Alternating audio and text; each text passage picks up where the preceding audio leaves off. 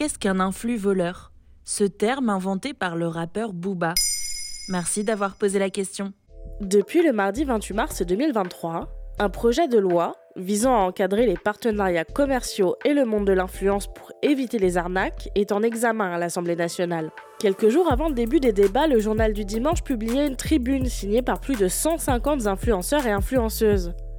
Ils souhaitent conserver leur business model en dépit des dérives qui peuvent en découler, perpétrées selon eux par une minorité dénommée influx voleurs un néologisme créé par le rappeur Booba. Pourquoi Booba se soucie-t-il des dérives des influenceurs? Tout a commencé en 2021, avec une simple dispute par tweet interposé avec l'ancien agent de candidat de télé-réalité reconverti dans l'influence, Marc Blatta. Booba a ensuite dénoncé son business de placement financier et recueilli des témoignages de personnes qui s'estimaient victimes d'une escroquerie de la part de Marc Blatta. Aujourd'hui, l'influenceur est visé par une plainte pour escroquerie en bande organisée.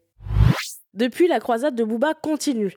Il dénonce tour à tour les influenceurs faisant la promotion de cure miracle de produits dropshippés, c'est-à-dire achetés à moindre prix puis revendus bien plus cher alors que l'on peut les trouver au vrai tarif en quelques clics, et de placements financiers douteux. Il s'est notamment attaqué à Magali Berda et sa société de management d'influenceurs, Shona Events. Quand est apparu le terme influx voleur C'est le 27 juin 2022 que le terme commence à se répandre sur les réseaux sociaux. Booba a alors lancé un hashtag du même nom, utilisé plusieurs centaines de milliers de fois à ce jour. Dans le même temps, il met en place une boîte mail pour recueillir des témoignages.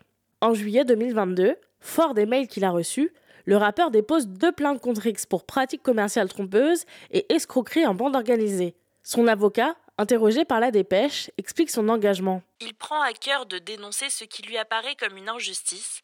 Il se donne les moyens pour que toute la lumière soit faite sur le milieu des influenceurs qui repose sur le faux, fausses vedettes, faux produits, mais préjudices réels pour le consommateur. Mais loin d'être une simple guerre de réseaux sociaux, ce combat intéresse également les hauts fonctionnaires de Bercy. Donc l'idée d'une loi pour encadrer l'influence vient de ça? Impossible de le savoir. Mais ce qui est sûr, c'est que Bouba et Bruno Le Maire, ministre de l'économie, semblent sur la même longueur d'onde. Car quelques mois après les plaintes déposées par le rappeur, une table ronde sur les pratiques des influenceurs s'est tenue à Bercy. De plus, le ministre a affirmé sur France Info que Bouba avait raison de dénoncer les influx voleurs. En attendant de suivre le parcours parlementaire de cette nouvelle loi, rappelons que depuis la publication de la tribune dans le journal du dimanche, dont je parlais en début d'épisode, de nombreux influenceurs ont retiré leur signature, affirmant n'ayant pas été suffisamment informés sur son contenu. Voilà ce qu'est un influx voleur.